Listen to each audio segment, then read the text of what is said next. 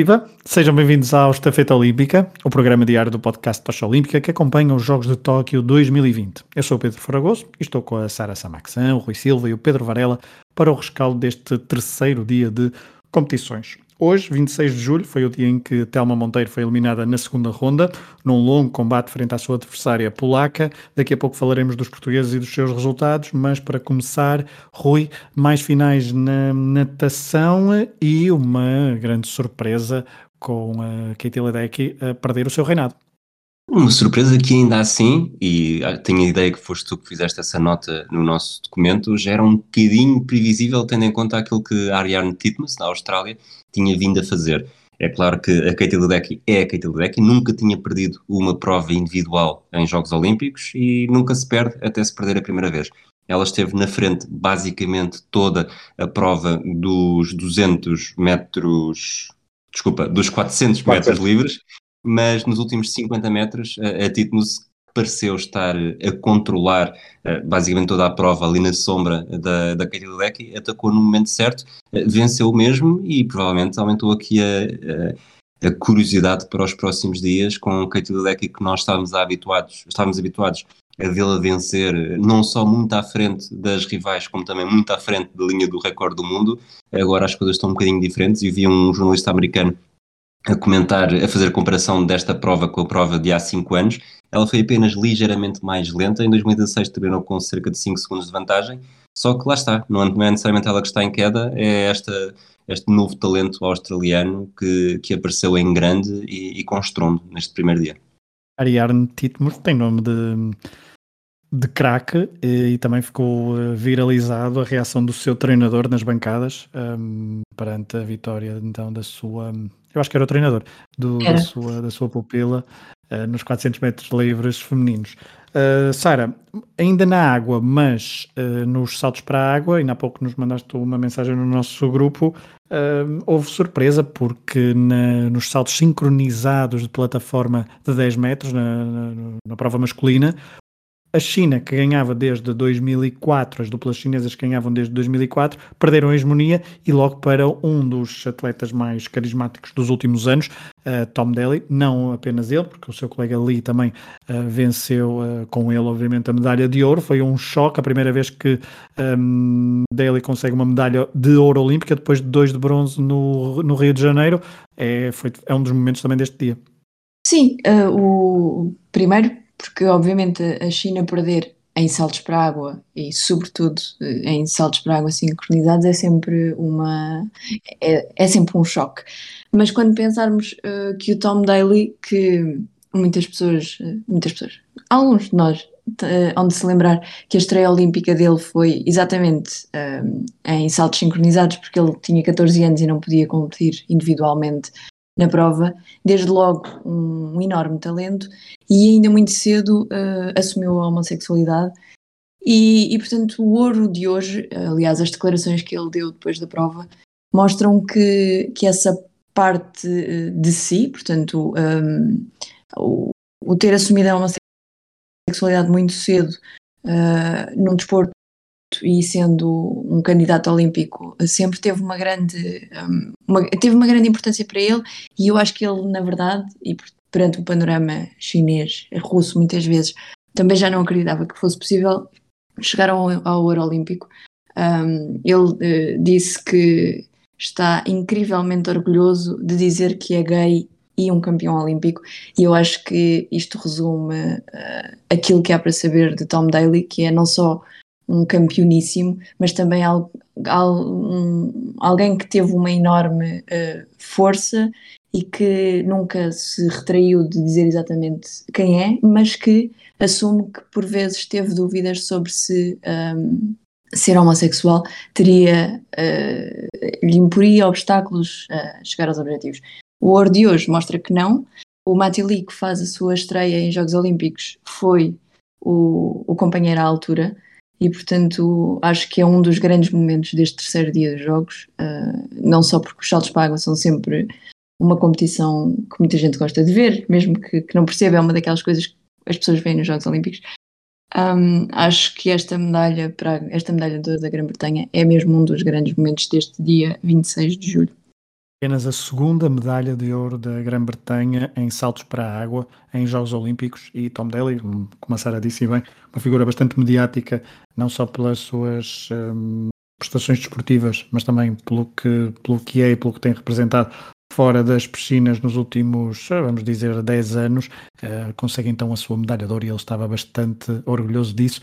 Varela, um, também para fechar esta primeira parte do um resumo principal do que, do que mais principal aconteceu neste dia 26 de julho, tivemos a primeira final na ginástica artística, foi a final de equipas masculinas, desde 2000 que Japão e China dividiam as medalhas de ouro no, em Jogos Olímpicos, mas a Rússia, ou melhor, o Comitê Olímpico Russo conseguiu impor-se e voltar a vencer uma medalha de ouro, algo que não acontecia desde 96, eles que tinham vencido 88, 92 e 96, mas tu que acompanhaste, creio que a final com bastante hum, atenção, o que é que nos tens a dizer sobre esta final?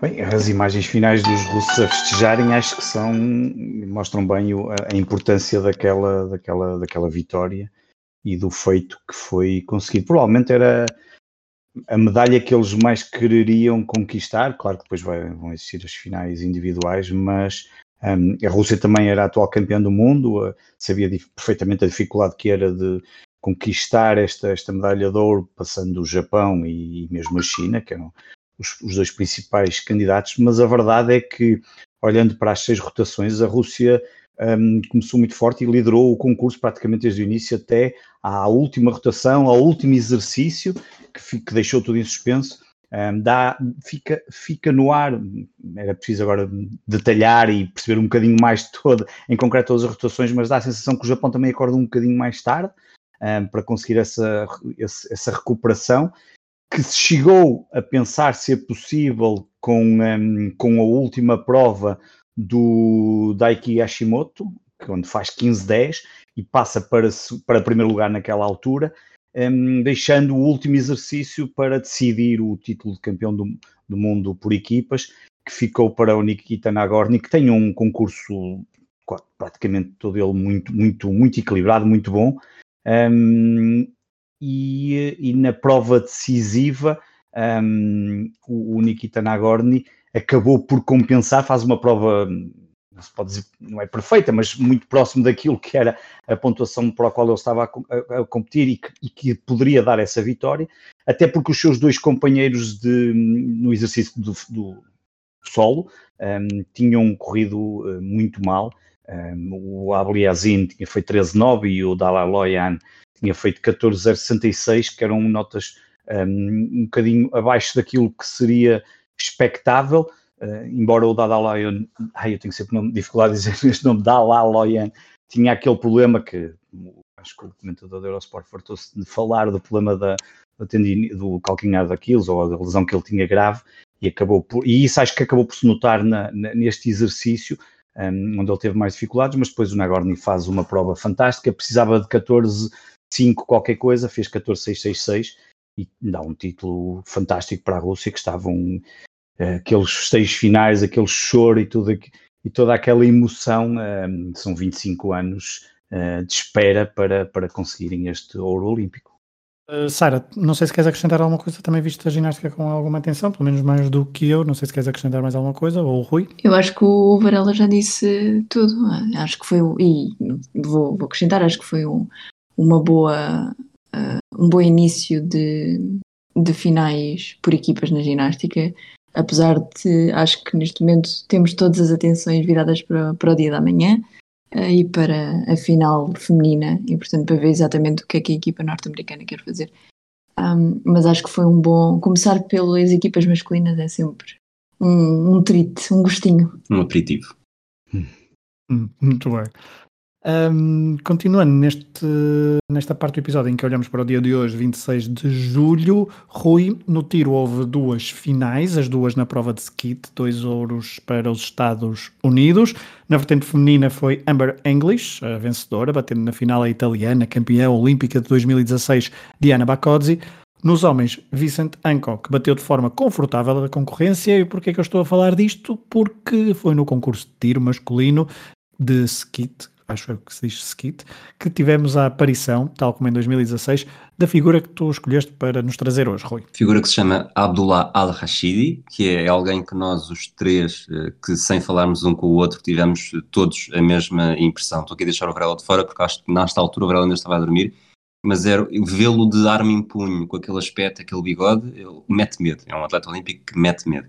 E quem é que é o Abdullah Al-Rashidi? 57 anos, ele foi medalha de bronze uh, a representar o Kuwait e tem uma história uh, muito curta com três detalhes incríveis. E vou partir da mais recente para a mais antiga. Hoje, claro, venceu medalha de bronze pelo Kuwait, é simples. No Rio de Janeiro, devido à suspensão no Kuwait, representou as equipas dos, a equipa dos atletas independentes e também venceu medalha de bronze. E na altura, como não podia representar o Kuwait, competiu com uma camisola que o filho lhe tinha oferecido. E que camisola era essa? Uma do Arsenal. Arsenal de Londres, cidade que tinha organizado os Jogos Olímpicos em 2012, que também teve um Al-Rashidi a competir. Não a nossa figura de hoje, Abdullah, mas o filho. Isso mesmo, Abdullah Al-Rashidi estreou-se em Jogos Olímpicos depois do filho, na mesma prova. O filho falhou, esteve muito longe das medalhas e depois foi preciso o pai ir lá mostrar como é que se fazia. Bem, um, vamos olhar para a parte dos portugueses uh, em prova, então neste dia 26. Há pouco, logo no início do episódio, falei da, da Tela Monteiro, que era eh, o grande destaque deste dia 26 de julho, mas ela foi eliminada na segunda ronda uh, perante uma judoca polaca num combate que foi bastante intenso. O dia de 26 de julho no Japão começou com os dois triatletas, João Silva e João Pereira, a ficarem em 23 e 27 lugares na prova de triatlo masculino. No surf, Yolanda Hopkins que apurou-se para os quartos de final, garantindo mais um diploma olímpico, vai competir amanhã. Ao contrário, Teresa Bonvalor foi eliminada por Silvana Lima, do Brasil, na terceira ronda do surf. Ela que, como dissemos ontem, foi a primeira mulher a surfar uma onda num Jogos Olímpicos. Tiago Apolónia perdeu na, no ténis de mesa singulares frente ao atleta da Índia Kamal Ashanta. Ao mesmo tempo, no vertente de singulares feminino, Fuyu uh, apurou-se para a terceira ronda porque venceu também um, uma atleta da Índia. Tem nome Carolina essa atleta? João, tem nome, tem. É Sutirta Mukherjee. Obrigado. Achas que passei no teste? Sim, eu acho que os, os, os, nossos ouvintes merecem saber o nome das atletas que, que perdem contra portugueses. Sutirta Mukherjee. Uh, Carolina João, 28 na terceira regata, na, exatamente, e 30 na quarta regata da laser radial. Continua assim então em prova Carolina João nesta sua semana de Jogos Olímpicos na sua estreia. Diana Durães e Tamila Olub competiram na natação nas, nas eliminatórias, assim aqui é, de 1500 metros livres. Uh, Tamila Olub foi... Um, ficou em 22 lugar no conjunto de todas as classificadas e Diana Durães ficou um, um lugar abaixo, em 23.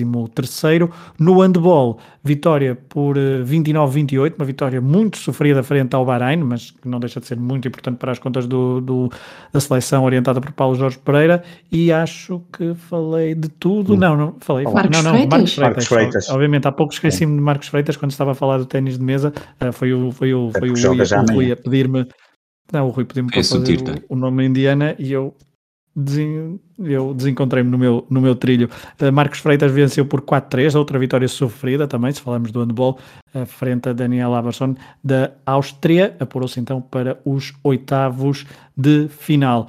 Um, quem, Rui, tu viste, creio, os combates de Tela Monteiro em direto? Alguma impressão? Ela venceu o primeiro com relativa facilidade e depois no segundo, basicamente, ela fez dois combates no Golden Score teve, teve já tinha, já tinha um, uma advertência e depois teve mais duas por uh, algo que é designado falsos ataques e foi de falso ataque em falso ataque mais dois e, e acabou por ser acabou por perder o jogo por essas três advertências um, e é assim. Acontece de vez em quando uh, não vi declarações da Tela Monteiro depois da prova mas foi uma derrota contra a polaca uh, Julia Kowalczyk que depois também perdeu logo na ronda seguinte com uma canadiana que acabou por ser medalha de bronze na categoria. Muito bem. Vamos avançar uh, para fazer só uma ronda geral sobre alguns factos que aconteceram então neste dia 26 de julho nos Jogos Olímpicos de Tóquio. Numa notícia nada surpreendente, a Coreia do Sul venceu o concurso por equipas masculina no tiro com arco, estando à procura de fazer o pleno nesta modalidade, algo que fizeram em 2016. No judo, há duas nações em destaque. Na vertente masculina do dia, menos 73, menos 73 quilos, o Japão conseguiu mais uma medalha de ouro por Shoei Ono. E na vertente feminina, onde Telma Monteiro participou, os menos 57 quilos, Nora Giakova uh, voltou a colocar o Kosovo no mapa. Entre 2016 e 2020, este pequeno país dos Balcãs, e muito recente país, uh, tem três medalhas olímpicas, todas de ouro, todas no judo e todas de mulheres. O dia arrancou com uma madrugadora prova de triatlo masculino, com direito a falsa partida, com os tais dois portugueses que referimos há pouco. Já destacamos então esses resultados numa prova que foi então conquistada pelo norueguês Christian eh, Blumfeld, eh, num sprint final muito intenso. No ciclismo de montanha tivemos a prova de cross-country masculino com caras conhecidas de quem está apenas habituado a ver provas de ciclismo de estrada. Matthew Van Der Poel, que venceu uma etapa e andou de amarelo no Tour de France há umas semanas, teve um azar, caiu e desistiu nesta prova conquistada por outro elemento da nova geração do ciclismo que está a irromper. O britânico Thomas Pidcock, de 21 anos, ficou com o ouro, ele que é ciclista da Ineos e que este ano, por exemplo, ficou em segundo na clássica Amstel Gold Race. Nos saltos para a água, uh, não, saltos para a água já falamos, desculpem. Na prova de, de rua em skateboarding, um pódio muito teenager. Momiji Nishia, japonesa de 13 anos, venceu o ouro. A prata foi para a brasileira Raíssa Leal, de também, também de 13 anos. E o bronze para a veterana de 16 anos, comparada com as suas adversárias, a japonesa Funa Nakayama. Na esgrima, surpresa no florete masculino, Kalong Cheung deu a segunda medalha de ouro de sempre a Hong Kong, algo que não acontecia desde Atlanta 1996, na altura na vela. No final, o atleta de Hong Kong bateu o super favorito e campeão olímpico do Rio, o italiano Daniele Garozzo, numa final emocionante, cheia de altos e baixos. No sabre feminino, a final foi entre duas compatriotas, ambas do Comitê Olímpico Russo, Pozdniakova bateu Velikaya, que Velikaya é esta atleta que pela terceira edição consecutiva dos Jogos Olímpicos teve de se contentar com a medalha de prata. Já, são, já leva três pratas consecutivas. Segunda medalha da Jordânia na história dos Jogos Olímpicos, depois do ouro no Taekwondo no Rio 2016, prata também no Taekwondo, um diferente atleta e diferente categoria. Desta vez foi Saleh El Sharabati a conquistar uma medalha, ele que perdeu para o atleta do Comitê Russo Maxim Kramtkov. E história para a comitiva filipina, Idilini, Idilini Dias conquistou a primeira medalha de ouro na história das Filipinas. Venceu a prova de alterofilismo de menos de 55 quilos com um novo recorde olímpico. No ténis de mesa foi a última final do dia. Pela primeira vez disputou-se a variante de pares mistos. A dupla japonesa superiorizou-se à chinesa, recuperando de um 2-0 final. O bronze foi para Taiwan. Varela, queres acrescentar alguma coisa do que visto hoje? Não, não, não, acrescento assim muito mais, até porque foquei mais na, na, na ginástica artística na, na, parte da manhã um, ehm, e acabei por ver o handball, ali o handball de Portugal que me deixou assim um bocadinho uh, apreensivo, estava a ver que íamos acabar por perder e se não fosse aquela ponta final um, ehm, e vi o triato, portanto hoje não, não, não há assim muito mais a acrescentar àquilo que, que acabaste de dizer.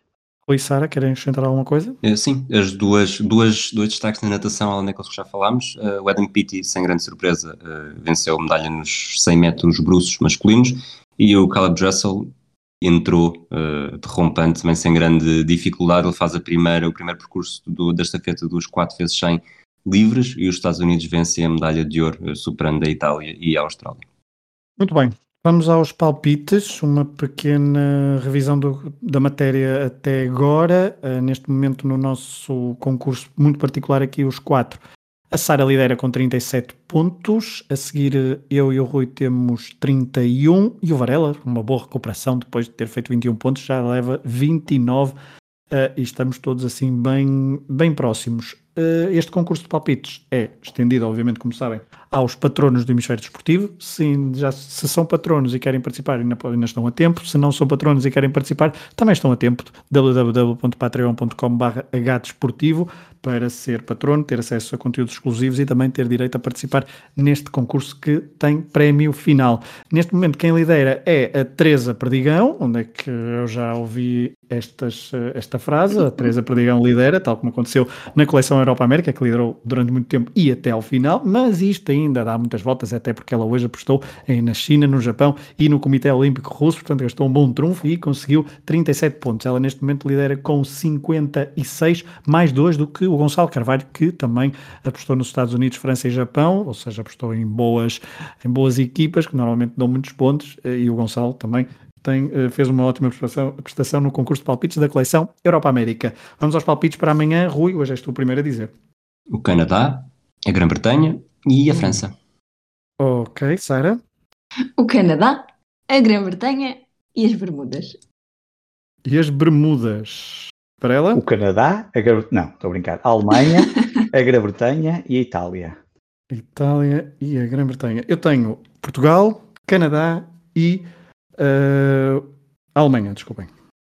Portugal? Portugal dá tudo. lá. A Alemanha, a Alemanha, desculpem, vem depois da Oriental e da, e da Ocidental? Espera aí, Portugal.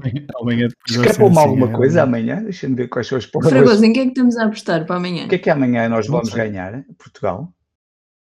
O que é que amanhã? Portanto, amanhã é dia 27.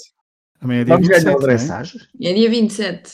Ou vamos, vamos ganhar, ganhar, o cross o country? Judo? Cross country, o judo? Surf, judo, judo? Fragoso. Tens algum, tens é algum isso mesmo. instinto é especial? Surf, surf judo. judo e equitação. Espera aí, ah. tu, tu estás a dizer que vamos ganhar o dressage? Oh, Verão, tu no outro dia garantiste-nos aqui que ia haver medalha de ouro no primeiro dia, que já estávamos o pequeno almoço com uma medalha e não aconteceu, e, não aconteceu. e depois o Gustavo também ia ser medalha de ouro e não aconteceu. Deixa o Fragoso falhar agora. Não, não, não, não, não, não, não, Eu não falhei, quem falhou foram eles. Amanhã falamos, amanhã falamos sobre isto. Fortíssimo, Fragoso. Fé, acho bem. Está muito bem. Vai sem medos. Vai sem medos. Ainda apostar algum Fragoso, tenho que dizer que espero que acertes. É Todos nós. Todos nós, acho que queremos que acertes. muito bem. Para amanhã. Pá, se fizeres 15 pontos, ficamos todos contentes. Só com Portugal. Várias finais amanhã, com destaque, obviamente, para a natação, claro, na ginástica, competição feminina por equipas, tal como a Sara falou há pouco, Teremos também diversas finais nas provas de esgrima, taekwondo, judô, uh, tiro, alterofilismo, triatlo feminino, slalom, canoagem ou saltos para água. Mas também haverá a primeira final de uma modalidade coletiva, o softball. Neste regresso, depois de 2008, haverá, haverá final entre Estados Unidos e Japão. Haverá também finais onde entrarão portugueses, um, como estávamos a, a, falar ainda há pouco a propósito do meu palpite bastante ousado, portugueses e finais para amanhã, não só finais, quer dizer, as finais podemos dizer que há a final de Melanie Santos, que é logo a primeira a entrar na final do triatlo, às 22 horas e 30 minutos ainda do dia 26, hora de Portugal, continental, tal como aconteceu hoje com o triatlo masculino. Também veremos se Yolanda Hopkins chega à final, ela que entra na sua bateria por volta da 1 e 24 frente a Bianca Buitendag da África do Sul. Temos uh, Henri Egutidze uh, no judo uh, masculino, menos 81 quilos. Fuyu continua na sua um, prestação na prova feminina de ténis de mesa singulares. Carolina João mais, uma, mais duas regatas, a quinta e a sexta na classe laser radial. E a estreia de José Costa e Jorge Lima, três regatas na classe 49er. Eles que, eu ia dizer que estes eram os, os vice-campeões do mundo em 2021, mas agora não sei se são não exatamente são, não são, estes. Não, não são, são os outros. Há um Costa também. Costa. Exato, são os irmãos Costa. Este, este, José Costa aqui estava a confundir-me. Final também para Raquel Queiroz na, em mountain bike, prova de cross country feminino. Já falamos há pouco do dressage. A final é por volta das 9 horas. Uh, Maria Caetano, Rodrigo Torres e João Torrão. Marcos Freitas, às 11h30, tem o seu jogo da terceira ronda frente. Da terceira, terceira não, dos oitavos de final, frente ao francês.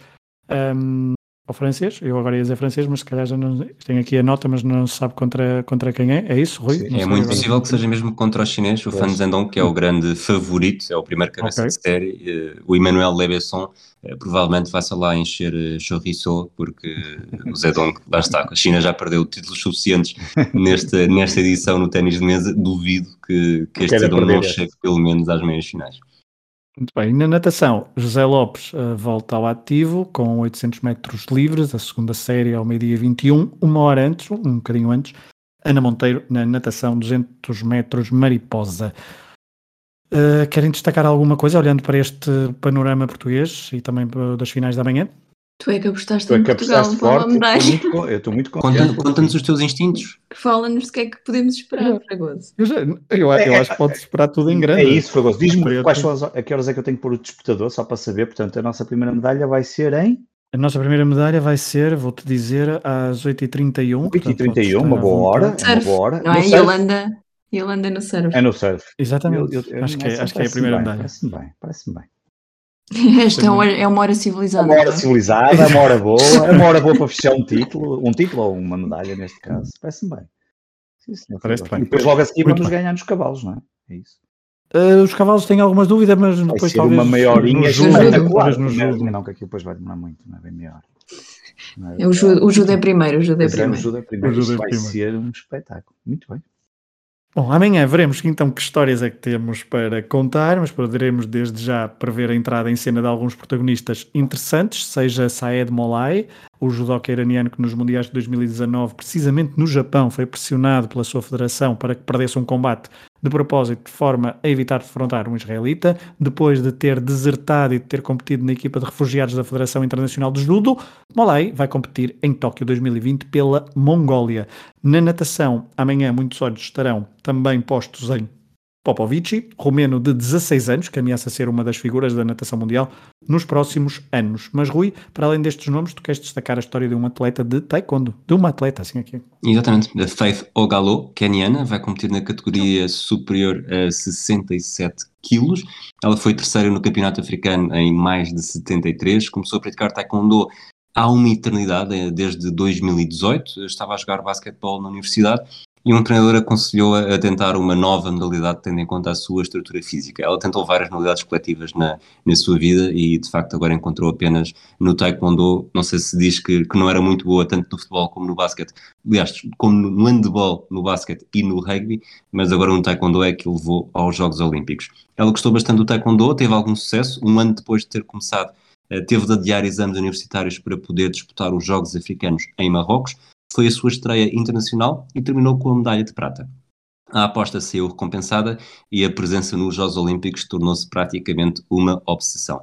Ela será a segunda keniana a competir nos Jogos Olímpicos na categoria, na categoria, na modalidade de Taekwondo e fez mesmo de tudo para garantir que não dava um passo em falso. Desde março de 2021, que está num estágio de preparação num centro de treinos keniano, que era praticamente uma verdadeira bolha anti-Covid, com testes constantes para garantir que nada corria mal. Ela é estudante de ação social, desenvolveu uma forte consciência ambiental e tem-se mostrado muito ativa para que o Quénia faça o que for necessário para cumprir o Acordo de Paris e alcançar o objetivo de redução de emissões de carbono até 2030. Muito bem. E Sara, mesmo para terminar, eh, para final de episódio da estafeta olímpica, passamos do testemunho para o momento Atlas de Bolso, sugestões de viagens no Japão e viagens ambientalmente eh, super sustentáveis, porque não, sei, não saímos aqui de Portugal. Pois, isto são todas viagens no nosso imaginário e hoje no nosso imaginário vamos comer takoyaki a Osaka. Eu estava aqui a Então preparar. vá, até logo então, vou, vou, vou indo. É, não É é? preciso lá casaquinho? O... Eu estava aqui a preparar este momento e perguntei ao Rui o que é que ele queria dizer sobre takoyaki e esta foi a frase que ele me deu. Bolinhas de polvo feitas no céu para deliciar as nossas papilas gustativas. Comes uma, comes duas, chegas às oito e percebes que isto só lá vai com 16.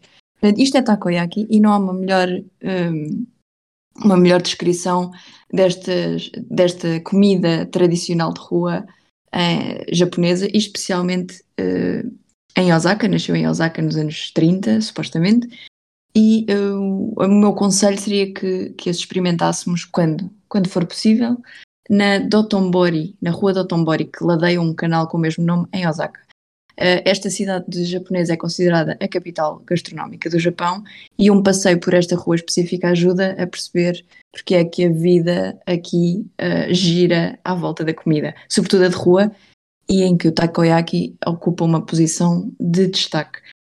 A nossa, a nossa sugestão, e aqui estou a falar, é um plural mas estático porque a sugestão é só minha, é que se percam entre os neons daquela rua os cheiros da comida acabada de fazer, comecem pelas bolas de polvo e depois aproveitem para encher o bandulho com um milhão de outras iguarias tradicionais. Apesar de esta cidade normalmente ser preterida nos guias de viagem é uma das minhas preferidas e, portanto, mal posso esperar para voltar lá. E este bocadinho está-me a, está-me a dar água na boca. A mim também, e acho que é uma boa forma de terminar o episódio. Vamos Amanhã almoçar, não é? vamos- Vamos almoçar e Já almocei, amanhã, obrigado. enquanto festejamos a. oh, Bom apetite para quem ainda não almoçou, para quem jantou, mas amanhã, se calhar, com a prestação portuguesa, vai dar vontade de festejar e champanhe, comer já vou takoyakis. Amanhã faço programa de champanhe para festejar contigo. Foi, estou contigo. Muito bem, estão a ver. Um abraço a todos. Uh, Estafeta Olímpica, podcast diário do Tocha Olímpica sobre Tóquio 2020. Até amanhã.